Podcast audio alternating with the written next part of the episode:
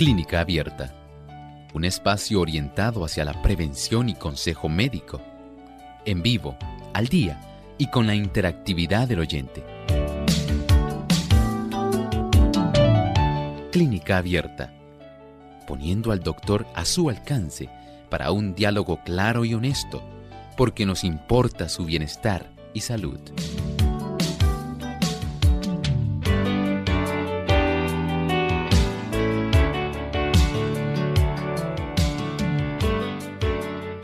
Ha llegado el momento para usted hacer su consulta en nuestro programa de clínica abierta. Les invitamos a participar llamando a nuestras líneas telefónicas en Puerto Rico localmente es el 787-303-0101 para los Estados Unidos, el 1866-920-9765, llamadas internacionales libre de cargos, el 787 como código de entrada, 282-5990 y el 787-763-7100. Les recordamos también que ustedes pueden participar visitando nuestra página web radiosol.org en vivo a través del chat. Tenemos ahí a nuestra compañera Yolanda Pérez, quien estará recibiendo sus consultas y también a los amigos del Facebook que nos siguen por nuestra página en el Facebook Radio Sol 98.3 FM. Así que les pedimos que si quieren participar a través de estos medios desde ya, vayan entonces compartiendo sus preguntas. También quiero recordarles que pueden entonces llamarnos. Tenemos nuestro cuadro disponible en este momento eh, no ha entrado ninguna llamada, así que está libre para que usted se pueda comunicar a las líneas que mencionamos y puedan hoy realizar su consulta. Y saludamos con mucho cariño a todos los amigos oyentes que ya se encuentran en sintonía de nuestro programa de Clínica Abierta. Queremos enviar saludos a todos aquellos que nos escuchan desde Ecuador, a través de Radio Nuevo Tiempo, en Quito por el 92.1. También tenemos en Guayaquil a través del 97.3, en Tulcán por el 98.1. Agradecemos a todos aquellos que han estado en sintonía y que fielmente nos escuchan en este programa de Clínica Abierta. Y damos entonces una cordial bienvenida al doctor Elmo Rodríguez y a su vez compartimos también el pensamiento saludable para hoy. Muy buenos días. Además de cuidar tu salud física, cuidamos tu salud mental. Este es el pensamiento saludable en clínica abierta.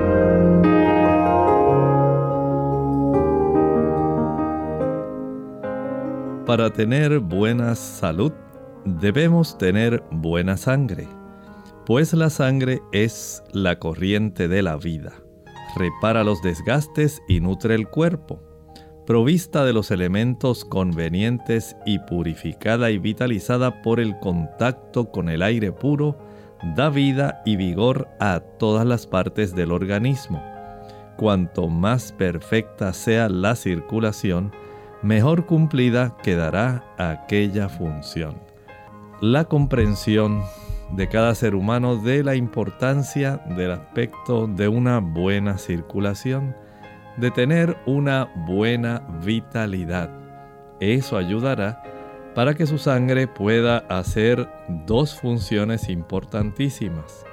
Por un lado, va a permitir el transporte de aquellas sustancias que facilitan la reparación de su organismo cada órgano va a tener un desgaste producto del metabolismo, pero también hay que facilitar que aquellos productos de desecho, producto de ese mismo metabolismo, sean sacados. Y para esto la circulación es esencial. Por un lado, facilita el que se transporten las sustancias necesarias y por el otro, ayuda para sacar aquellas sustancias que ya son desechos que no son convenientes tenerlas dentro del organismo. Si usted tiene una circulación perezosa, lenta, una sangre muy espesa y que circula con mucha pereza, entonces usted se está garantizando desarrollar problemas en su salud.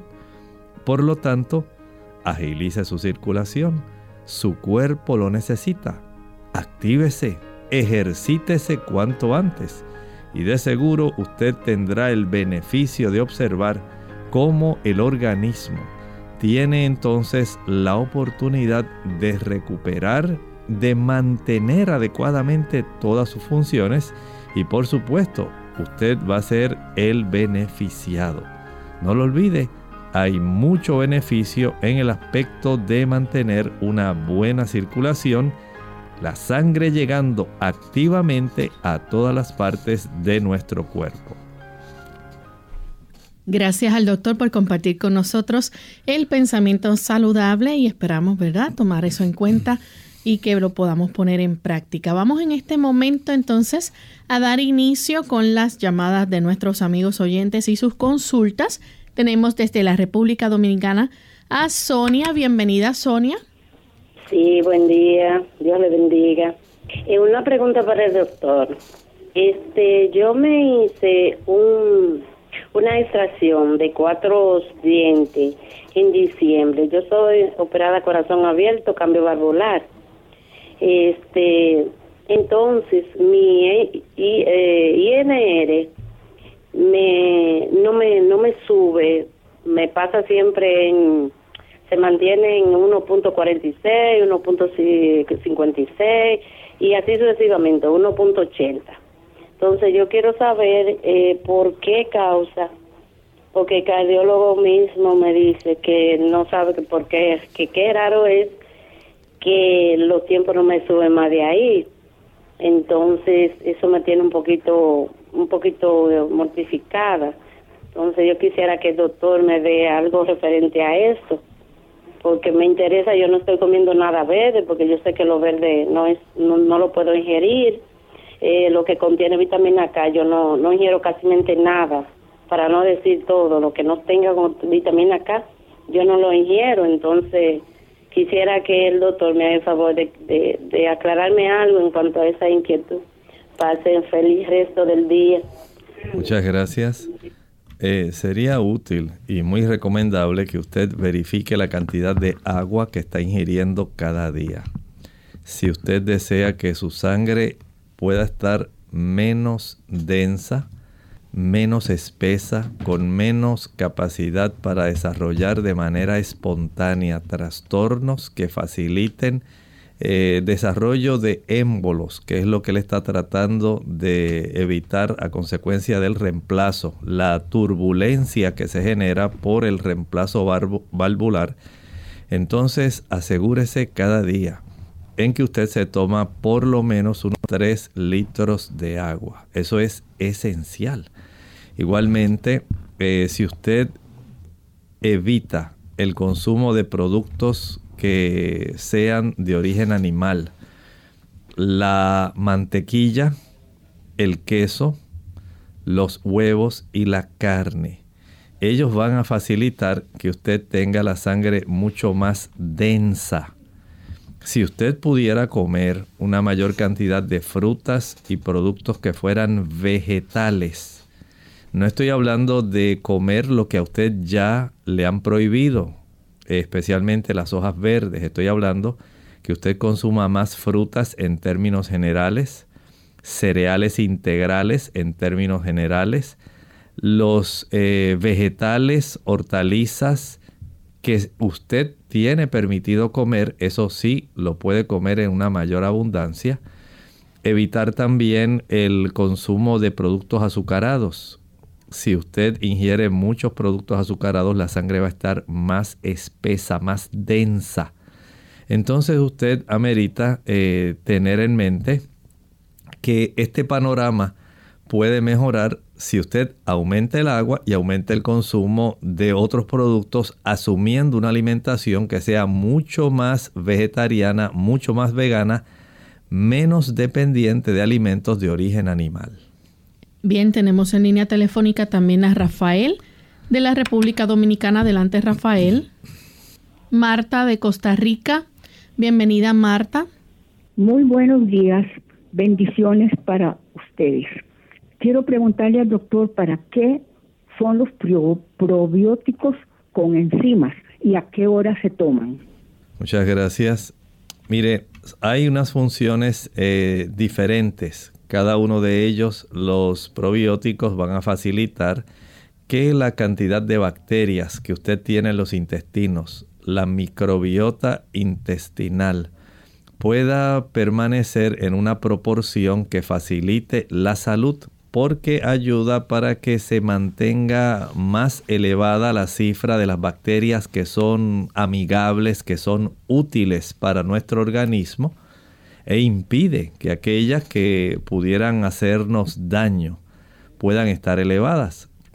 Las enzimas lo que ayudan es a facilitar el desdoblamiento o procesamiento de sustancias para las cuales esas enzimas trabajan.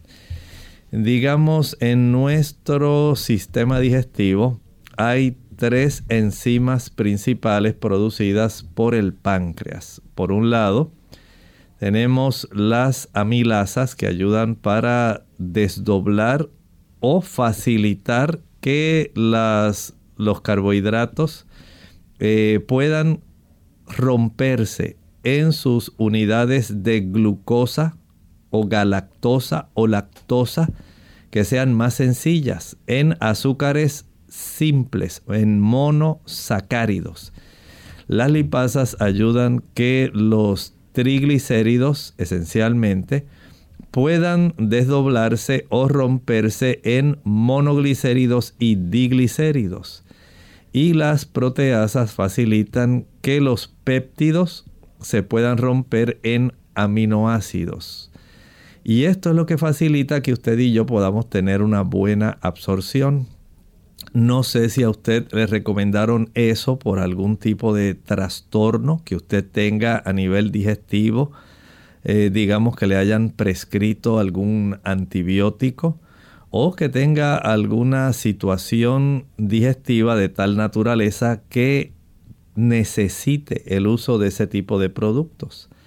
Normalmente las personas que tienen bien el funcionamiento de su páncreas y que tienen una alimentación básicamente vegetariana o vegana, tienen bien controlada la proporción entre las bacterias que son facilitadoras de la salud de aquellas que pudieran perjudicarnos.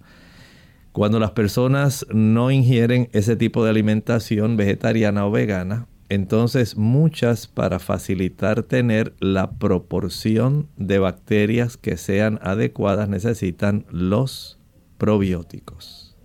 Vamos en este momento a nuestra primera pausa y al regreso continuaremos con más de sus consultas. Enfermedad y ejercicio. Hola, les habla Gaby Zabalúa Godard en la edición de hoy de Segunda Juventud en la Radio, auspiciada por AARP. Cuando nos sentimos mal, ¿es bueno ejercitarnos? Muchos nos hacemos esta pregunta cuando caemos enfermos, principalmente si nos ha costado mucho esfuerzo estar en forma. Por lógica pensamos en seguir con la rutina para sentirnos más fuertes y saludables, pero la realidad apunta a que en la mayoría de los casos hacer actividad física exhaustiva puede perjudicarnos más que beneficiarnos. Cuando nos ejercitamos, nuestro cuerpo entra en un estado de estrés y utiliza los nutrientes que le damos para liberar hormonas. Al estar enfermos, el cuerpo entra en un estado de sobreentrenamiento, agregando un doble presión a nuestro sistema inmunológico. Si estamos experimentando los primeros síntomas de una gripe o resfrío, la clave es descansar. Lo primordial es no enfermarnos más ni prolongar el malestar. Por lo general, la dolencia solo durará, con el debido cuidado, unos días, y si optas por el descanso en vez de la actividad, en poco tiempo volverás a tu rutina de ejercicios. Claro que siempre es recomendable escuchar las señales de nuestro cuerpo, ya que no todas las molestias se presentan con los mismos síntomas. El patrocinio de AARP hace posible nuestro programa. Para más información, visite www.aarpsegundajuventud.org www.aarpsegundajuventud.org Más vale prevenir que curar. Hola, les habla Gaby Zabalúa en la edición de hoy de AARP Viva, su segunda juventud en la radio, auspiciada por AARP.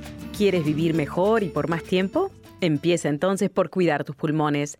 Debido a la importante función que cumplen suplir oxígeno, remover toxinas y defender el cuerpo de infecciones, es preciso mantenerlos saludables. ¿Cómo hacerlo? Está de más decir que fumar es altamente nocivo, por lo que no solo se debe dejar el cigarrillo, sino evitar por completo el humo de segunda mano. Sin embargo, esto no alcanza para tener unos pulmones fuertes. Hay otras cosas que pueden hacerse, como vacunarte. Muchas enfermedades respiratorias como la gripe y la tuberculosis pueden dañar los pulmones. Las vacunas son la mejor protección contra ellas. Con la edad, los pulmones disminuyen su capacidad de oxigenación, limpieza y protección de las infecciones. Mantenerlos sanos con ejercicios cardiovasculares tres veces por semana o tomando un multivitamínico con magnesio y vitamina C es muy importante. Además, aléjate de lugares contaminados. Si no es posible, intenta respirar siempre por la nariz, porque los vellos de las fosas nasales filtran las partículas nocivas de pinturas, gasolina y polvillo. El patrocinio de AARP hace posible nuestro programa. Para obtener más información, visita aarpsegundajuventud.org oblicua viva.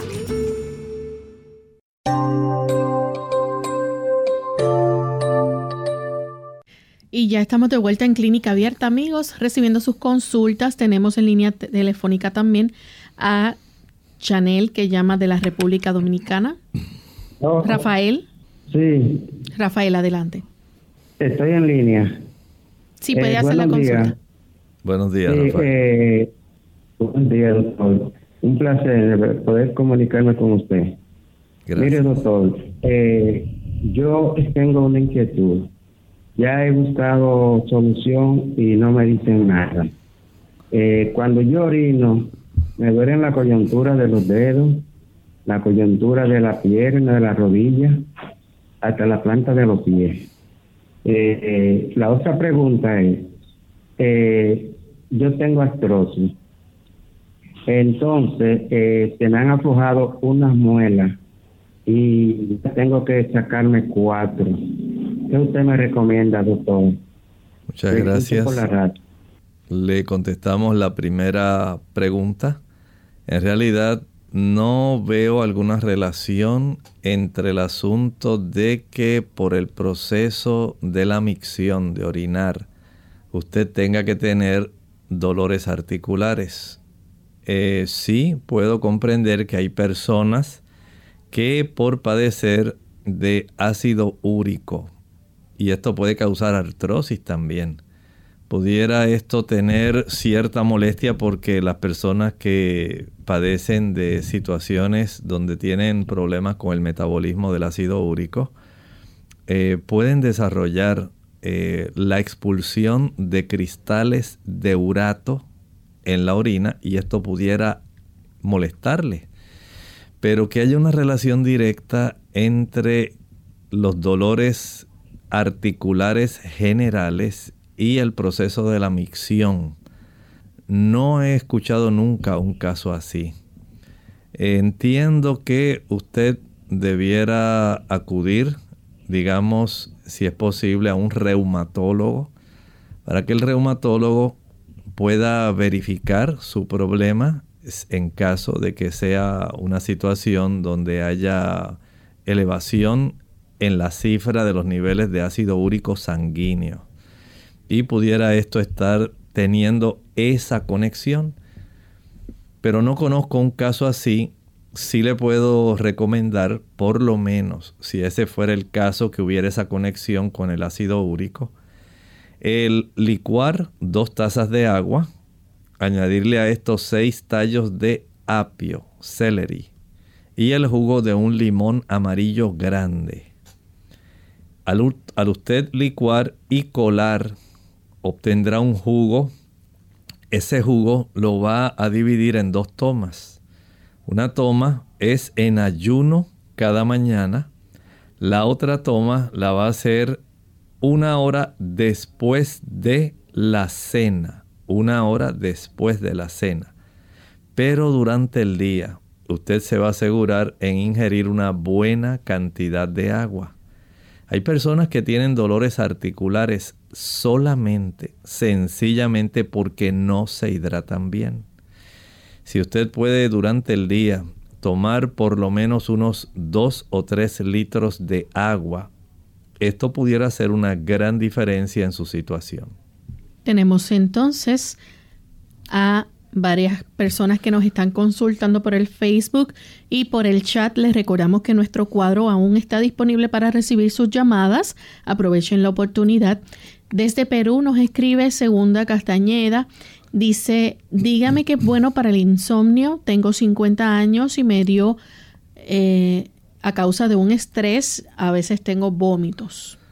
Esta situación es común en muchas personas este tipo de conexión que hace nuestro sistema nervioso central cuando la persona ha estado expuesta a mucha tensión emocional, a mucho estrés, puede generar trastornos en cómo nuestro cuerpo trata de conciliar adecuadamente el sueño. Por eso se recomienda antes de las personas dormir, deben ir a la cama con pensamientos agradables, especialmente si pudiera tener pensamientos eh, que fueran de temas religiosos, bíblicos. Este tipo de temas espirituales ayudaría para que usted pueda tener un mejor manejo de la situación eh, nerviosa, de su situación mental, emocional. Si además de esto, por ejemplo, usted pudiera preparar una taza de té de manzanilla con las hojas de naranjo, manzanilla con hojas de naranjo, y acompañar esto de dos cápsulas de la raíz de la valeriana. Esto tomarlo por lo menos una hora antes de acostarse. Esto le va a ser de mucha ayuda, al igual que eh, la ingesta de una tableta de mil microgramos de vitamina B12 sublingual. Tenemos entonces de República Dominicana a Santa. Bienvenida, Santa. Buenos días. Yo quiero saber, yo tengo una hernia ideatal, porque yo llamé ayer, la llamada se cayó cuando el doctor me iba a contestar. Yo tengo una hernia ideatal y me tiene toda la garganta quemada. Yo quiero saber si se opera o no se opera y cuál qué debo tomar para solucionar todo esto que me tiene nerviosa. Muchas gracias le habíamos recomendado ayer que, el, que usted pueda tener el beneficio de consultar con su médico, porque de acuerdo a la, al tamaño de esa hernia yatal, a veces hay hasta porciones del mismo estómago, de la curvatura mayor, que se han herniado y están protruidos hacia la zona del tórax.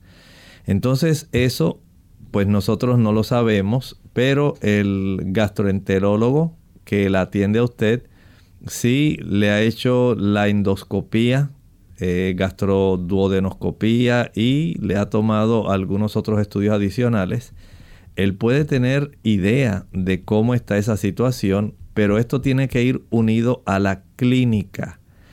Esta severidad en la hernia yatal cuánto le afecta no solamente su descanso en la noche, sino su descanso en el día. Cuánto esto, como usted está refiriendo, puede facilitar que usted mantenga una erosión y una irritación en la zona orofaringea. Pues todo esto nos dice que el asunto no es tan sencillo como a las personas que tienen alguna hernia, por ejemplo, eh, leve, Parece que su caso es mucho más complejo. Y le había recomendado ayer que si es necesaria la cirugía, entonces habría que recurrir a ella porque la unión del músculo que encarga de facilitar que el área del esfínter gastroesofágico, el cardias, si esa, ese tipo de válvula está sumamente laxa, y no está haciendo esa función de facilitar la, el cierre de la conexión que hay entre el esófago y el estómago, entonces su problema cada vez se va a ir agudizando y usted es la que va a estar sufriendo. De ahí entonces que una buena comunicación entre usted y la franqueza con la cual el médico pueda hablarle, entonces pueda determinar qué desea hacer. Por supuesto, si usted desde ahora puede hacer algunos ajustes, evitar, por ejemplo, el café, el tabaco, el alcohol, el uso de productos azucarados, el ají picante, el chile, el pique, la canela, los clavos, la nuez moscada, la pimienta, los cubitos de sabor, las frituras, comer entre comidas. Todo eso va a agravar su problema y a esto añadirle los medicamentos. Ahora bien, por lo menos para reducir su problema, no se siente ni se acueste al finalizar cualquiera de las tres comidas. Levántese inmediatamente de la mesa y vaya a dar una caminata. Si está sobrepeso, tiene que bajar peso. El sobrepeso agrava el problema de la hernia esofágica. También es muy recomendable si puede preparar el agua de papa. Dos tazas de agua, una papa cruda pelada en la licuadora.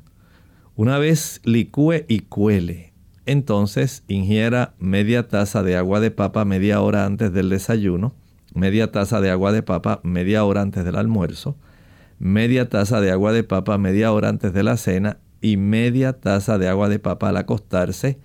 Practíquelo por seis semanas en lo que usted dilucida con su gastroenterólogo cuál es el mejor proceso para su edad, su eh, cuadro clínico y la capacidad que su cuerpo ha desarrollado para enfrentar la situación y el grado de herniación que usted tiene. Hacemos nuestra segunda y última pausa. Cuando regresemos continuaremos con más consultas. El cerebro es el órgano y el instrumento de la mente y controla todo el cuerpo. Para que las demás partes del organismo estén sanas, el cerebro tiene que estar sano y para que el cerebro esté sano, la sangre debe ser pura. Si la sangre se mantiene pura mediante hábitos correctos relativos a la comida y la bebida, el cerebro recibirá una adecuada nutrición.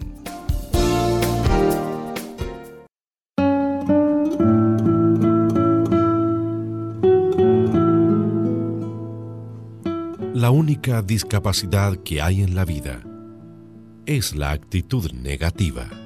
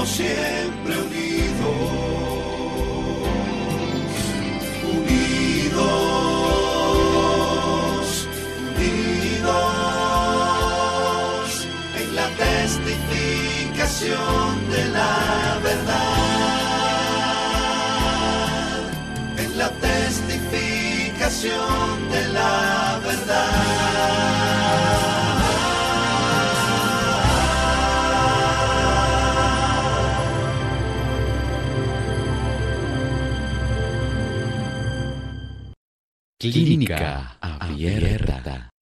Estamos de vuelta en Clínica Abierta, amigos, y estamos compartiendo sus consultas. Nos llega a través de el Facebook Margarita Valerio Almonte. Ella nos escribe desde New Jersey. Dice, es una persona que tiene colesterol y triglicéridos. ¿Puede tomar aceite de coco extra virgen y aceite de linaza? Pregunta. Bueno, recuerde que los aceites esencialmente están compuestos por triglicéridos. Así es como el Señor ha facilitado que los ácidos grasos que componen todo tipo de aceite, eh, los aceites esencialmente constan de una molécula de glicerol y tres diferentes tipos de ácidos grasos. Por eso se llaman triglicéridos. Y de acuerdo a lo que usted eh, ingiere, entonces su cuerpo, al absorber los monoglicéridos y los diglicéridos, fácilmente reconstituye y puede fácilmente por la abundancia de la cantidad de ácidos grasos disponibles facilitar que nuevamente se puedan producir triglicéridos.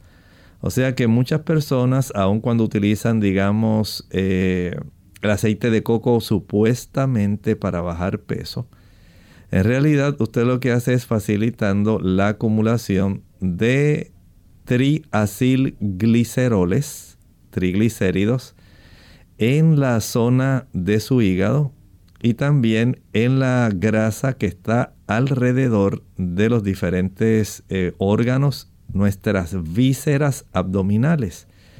Si usted quiere bajar sus triglicéridos utilizando aceite, no lo vamos a hacer. Si usted eh, tiene la urgencia o la necesidad de usar un chorrito de aceite de oliva, hágalo. Pero no haga como está haciendo mucha gente que está tomándose una cucharada o dos cucharadas de aceite de coco al día porque escucharon que eso era bueno para evitar el Alzheimer y para bajar peso. No lo haga. No se va a beneficiar. O sea, usted sencillamente utilice el poquito de aceite que sea necesario para aderezar su ensalada y no abuse de ellos porque su cuerpo se lo va a recordar y necesariamente el aceite que usted usa no tiene que ver tanto con el colesterol como el uso o la ingesta de leche, mantequilla, queso, carne y huevo. En este tipo de productos animales obtenemos los dos tipos de grasas más comunes los triglicéridos, especialmente compuestos por ácidos grasos saturados. Lo escuchó bien.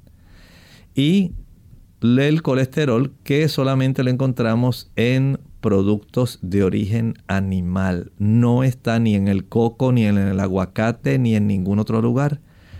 Pero cuando usted ingiere estos productos animales, leche, mantequilla, queso, carne y huevos, aunque sea pescado, usted está obteniendo tanto eh, triglicéridos como colesterol. Y eso sí va a elevar sus cifras de estos dos tipos de grasas. Tenemos entonces eh, desde Canadá, nos escribe, bueno, dice JI, eh, dicen que comenzando, debe ser comiendo una manzana a diario equivale a tomar una cardioaspirina. ¿Es esto cierto? ¿Funciona para nosotros que padecemos del corazón? Bueno, no puedo decir que sea esa equivalencia. Sí, la manzana es muy adecuada por dos tipos de, digamos, beneficios que provee. Por un lado, nos da fibra soluble, pectina. La pectina ayuda a atrapar el colesterol circulante dentro de nuestro intestino. Y esto hace que se reduzca la cifra de colesterol que pudiera ser reabsorbido en la mayor parte de las personas, porque en el ciclo del colesterol hay una porción donde si usted no ingiere la fibra soluble suficiente, se puede reabsorber hacia su sangre parte del colesterol que ya debía ser expulsado del organismo. Por otro lado, la manzana sí tiene muchas sustancias útiles eh, en su pulpa que pueden facilitar que nosotros podamos tener una mayor, digamos, un pH más elevado, un pH más básico. Tiene una buena cantidad de glucosa, tiene vitaminas, tiene minerales que por supuesto ayudan a reducir los procesos inflamatorios que se generan en el interior de nuestras arterias, especialmente por el consumo de productos que son de origen animal. La procedencia de estos eh, tipos de productos, alimentos, va a facilitar que las personas desarrollen una mayor inflamación en el endotelio de las arterias. Y cuando usted cambia su alimentación y aumenta el consumo de sustancias como estas que están contenidas en la manzana, va a tener básicamente un efecto que es protector porque facilita reducir el proceso inflamatorio dentro de nuestros vasos arteriales. Desde ese ángulo podemos decir que es cardioprotector. Que sea equivalente a una aspirina, no puedo decir eso. Sí entiendo que la aspirina tiene un efecto particularmente en el asunto de evitar la agregación plaquetaria. Desde ese ángulo, podemos decir que al consumir más vegetales, más frutas, vamos a tener una sangre más fluida, menos espesa, menos densa, menos probable que ella espontáneamente pueda facilitar el agregamiento de las plaquetas para desarrollar algún émbolo o trombo. Desde ese ángulo podemos decir que podemos tener un beneficio, pero que sea exactamente equivalente no. Pero le voy a decir que obtenemos más beneficios que con la aspirina, porque aquí estamos reduciendo inflamación endotelial, estamos sacando colesterol, que no lo hace la aspirina, estamos también ayudando a nutrirnos, que no lo hace la aspirina. O sea que desde ese ángulo podemos decir que no es un equivalente tal cual, pero obtenemos muchos más beneficios a largo plazo. Tenemos entonces a Ela Faulknor de México. Dice que es bueno para la ronquera. Pregunta, no tengo gripa, solo estornudo a veces, pero la garganta me duele mucho. Bueno, por un lado, eh, puede usted ayudarse preparando el siguiente tipo de enjuague bucal. Lo va a hacer para gargarismos. Una taza de agua tibia caliente. Añádale dos cucharaditas de carbón activado pulverizado y una cucharadita de sal si usted puede conseguir una botella plástica de esas de las que normalmente se usan para tomar aguas, que son de 16 onzas, de medio litro, usar la mitad de una de esas botellas es el equivalente a una taza, a 8 onzas, a 254, 245 mililitros. Agua caliente hasta la mitad de esa botella, dos cucharaditas de carbón activado, una cucharadita de eh, sal, y entonces proceda a agitar bien para entonces practicar varios gargarismos durante el día. Y esto puede ser muy beneficioso para usted. Usted notará enseguida una reducción de la inflamación a nivel orofaringeo. Tenemos entonces a Alex Abarca. Nos escribe también a través del Facebook y dice, me gusta su programa, quiero hacer una consulta, tengo artritis reumatoide y ando con muletas desde hace 10 años. ¿Qué me puede recomendar? Sabe que ayer estaba hablando con un, una persona, un amigo, y este amigo generalmente, él practica un ejercicio muy sencillo, él practica el golf. Y le recomendaron practicar el golf sencillamente porque a él le descubrieron artritis. Y me comentaba ayer, me dice, doctor, desde que comencé a ejercitarme, he notado que ya mis brazos se me han ido enderezando, estoy mucho más flexible. Pero este hombre tiene un gran deseo de ayudarse y durante esos 20 años ha estado yendo una hora diaria al parque a practicar su estilo de ejercitarse caminando y golpeando con su palo de golf esas pelotitas. Y esto le ha ayudado de una manera increíble. No estoy diciendo que usted vaya a practicar golf. Lo que quiero enfatizar es que al usted ejercitarse cada día, cada día, aunque usted en este momento esté en esa situación donde usted requiere el uso de las muletas, el esfuerzo que usted haga diariamente por un lapso de tiempo le puede ayudar a mejorar su condición de las articulaciones para que usted note cómo poco a poco el rango de movilidad y el dolor se van reduciendo. No sé cuánto es el grado de daño o de deformidad que ya la artritis haya producido. Recuerde que no es solamente el daño a nivel de la superficie del cartílago. En la artritis se afecta también el líquido sinovial que está eh, lubricando la articulación. Se inflama la cápsula articular de esas articulaciones, en su caso las rodillas. Y por supuesto, esa inflamación va a facilitar el que haya una mayor destrucción. Se consideran que son condiciones crónico-degenerativas. Por lo tanto, lo que usted pueda hacer hoy en su beneficio, haciendo un poco de esfuerzo, va a ayudar para que mañana usted no esté peor que hoy, sino que esté por lo menos eh, disminuyendo su problema y muy probablemente esté mejor que lo que estaba hoy. Y así va a ocurrir pasado mañana. Cuanto antes usted pueda iniciar, aunque sea de una forma leve, un proceso donde usted comience a caminar, a estimular esas articulaciones, tal vez con alguna bicicleta estacionaria sería muy apropiado para usted en lo que va agarrando una mayor fortaleza en los tendones, en los ligamentos, en la cápsula articular y en los músculos. Pudiera una bicicleta estacionaria ser muy adecuado para usted. Tenemos entonces a Luz Evelyn.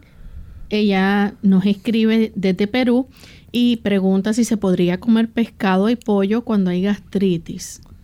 Bueno, el cuerpo generalmente va a desarrollar una mayor acidez cuando tiene que digerir y facilitar eh, la combinación de los ácidos gástricos con la proteína y con la grasa, porque los enlaces químicos son bastante fuertes y el cuerpo tiene que facilitar a nivel estomacal que esas proteínas comiencen a fragmentarse en tripéptidos, dipéptidos y a lo mismo ocurra con la grasa.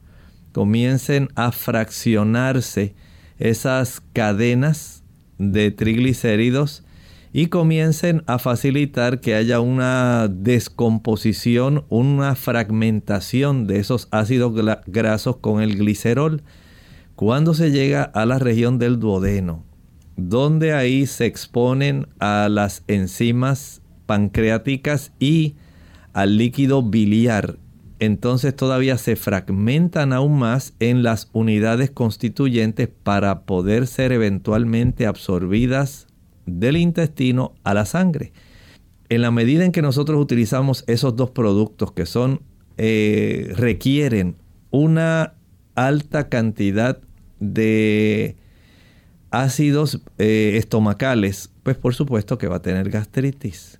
No es así, por ejemplo, cuando usted consume, digamos, frutas vegetales. Mientras mayor es la cantidad de frutas vegetales, tubérculos como la papa, la mandioca, la yuca, la malanga, la yautía, esos tipos de productos así que son raíces, no requieren ese aumento significativo de acidez porque la tialina, una enzima que tenemos en la saliva, y la amilasa que tenemos a nivel pancreático, no van a requerir esa intervención de producir una gran cantidad de ácido. Pero escuche con atención, cuando usted consume muchos productos ricos en azúcares simples, digamos como la glucosa, usted sí va a facilitar una gran cantidad de ácido.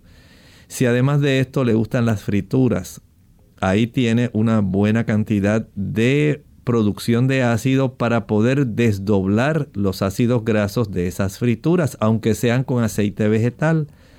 Si usted puede evitar los otros, los otros tipos de sustancias que van a irritar también el estómago.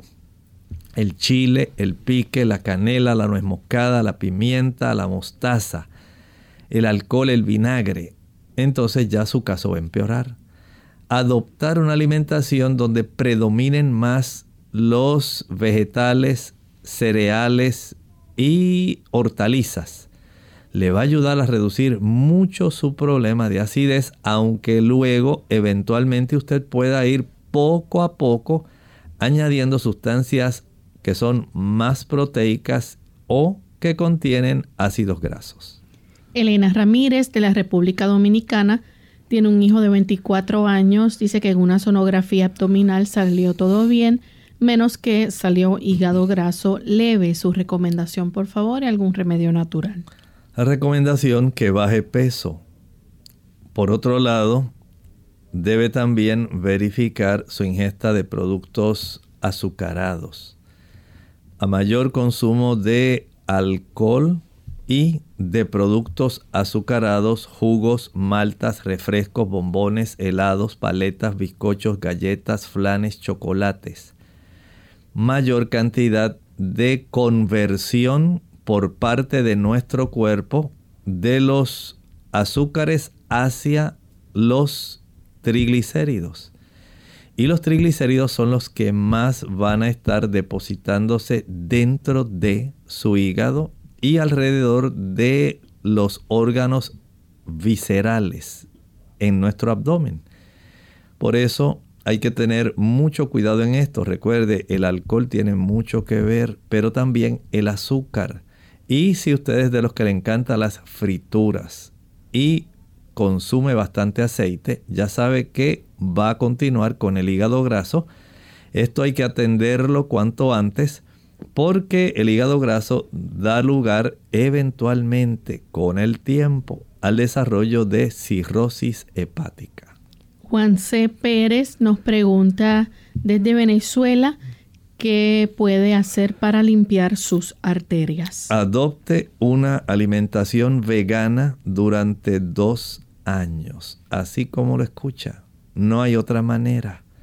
Mientras usted consuma productos altos en ácidos grasos, especialmente saturados, que van a irritar el interior de las arterias, y mientras consuma colesterol, que proviene de la leche, mantequilla, quesos, huevos y carne blanca, roja y pescado, por si acaso.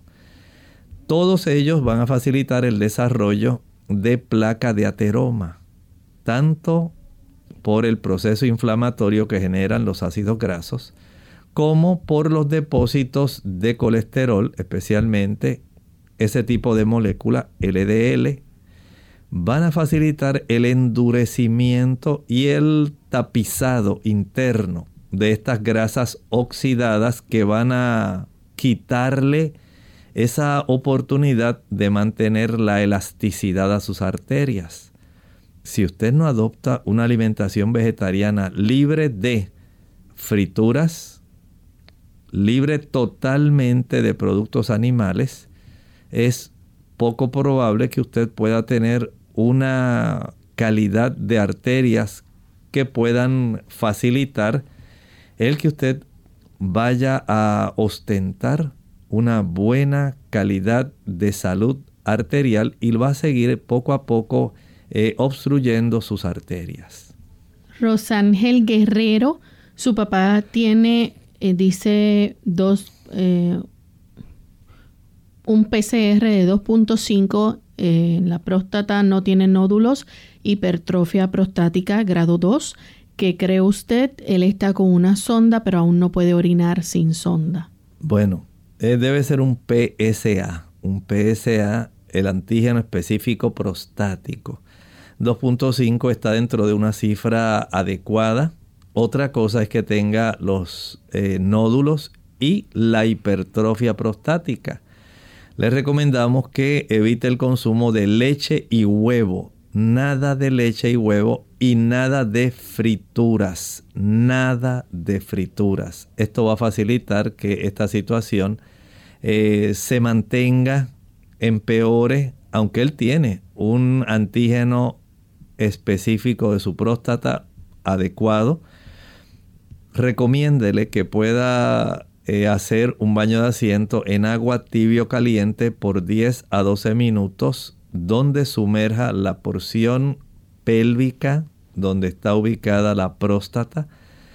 Bajo esa influencia de agua tibio caliente, 10 a 12 minutos, al finalizar, entonces ya puede vaciar desde el ombligo hacia abajo un litro de agua fría, no congelada, sino fría. Esto ayuda para reducir ese tamaño prostático por el efecto de contraste.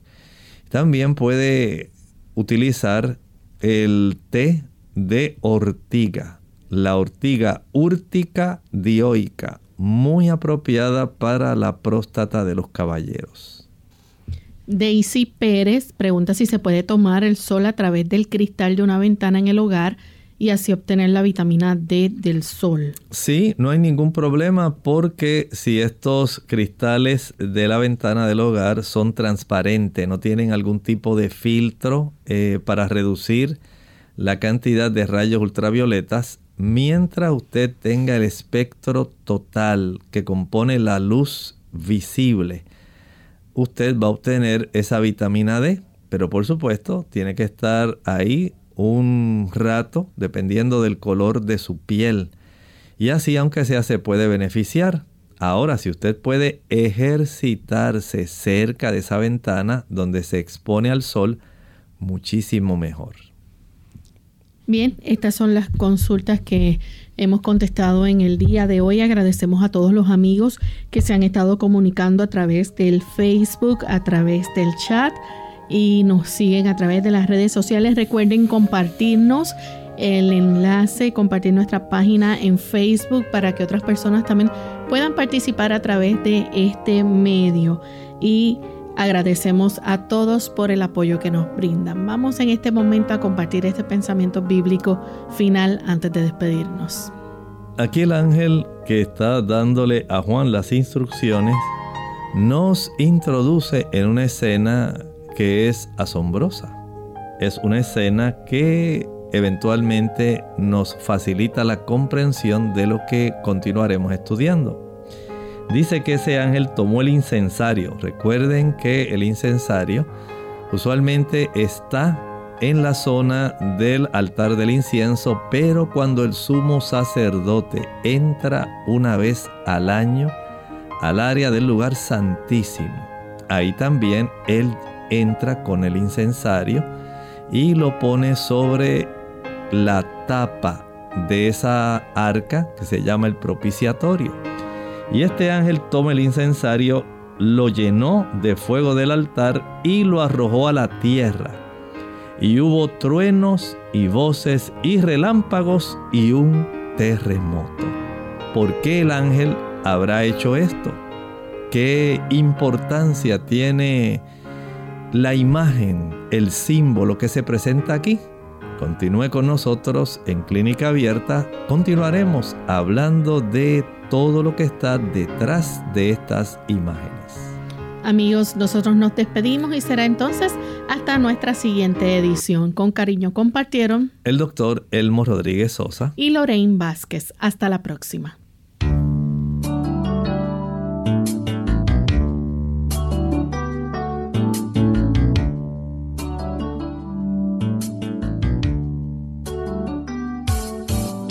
Clínica Abierta no es nuestra intención sustituir el diagnóstico médico. Antes de poner en práctica cualquier consejo brindado en este programa, usted debe consultar con su médico. Hasta la próxima.